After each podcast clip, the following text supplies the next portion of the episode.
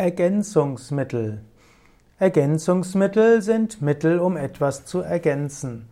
Ergänzungsmittel sind also Mittel, die man zusätzlich zu etwas nimmt, was das eigentliche Mittel ist.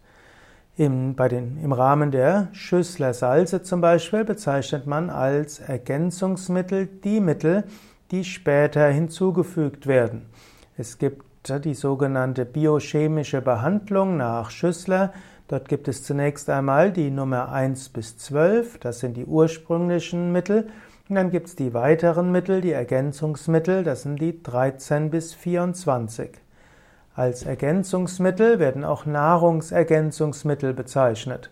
Und dann gibt es eben Nahrungsergänzungsmittel, das sind eben solche Mittel, die man zusätzlich nehmen kann zur normalen Nahrung.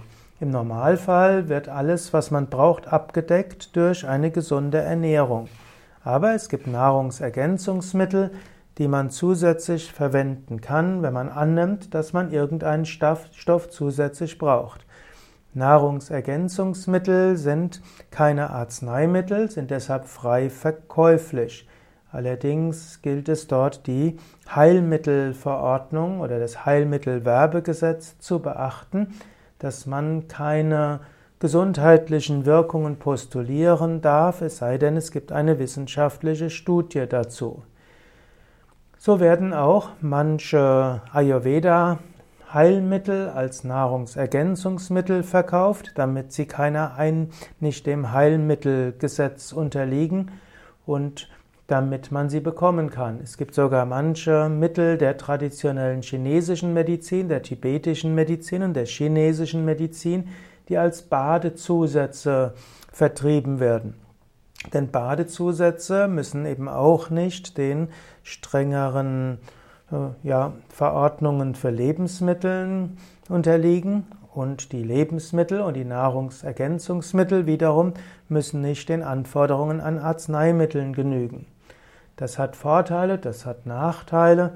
Dummerweise gibt es keine ausreichende finanzielle Mittel von staatlicher Seite, um Mittel aus Ethnomedizin ausreichend testen zu lassen. Und da es zu wenig zu verdienen gilt an diesen etwas exotischeren Mitteln, gibt es also auch keine größere Firma, die die entsprechenden Nachweise bringt. Und so muss man manchmal, wenn man Pflanzen- und mineralische Mittel im Rahmen von Ayurveda und von tibetischer Medizin und traditioneller chinesischen Medizin haben will oder verwenden will, diese als Badezusätze oder Nahrungsergänzungsmittel beziehen, was dann aber die Gefahr bietet, dass die nicht die ausreichenden Qualitätstests unterliegen.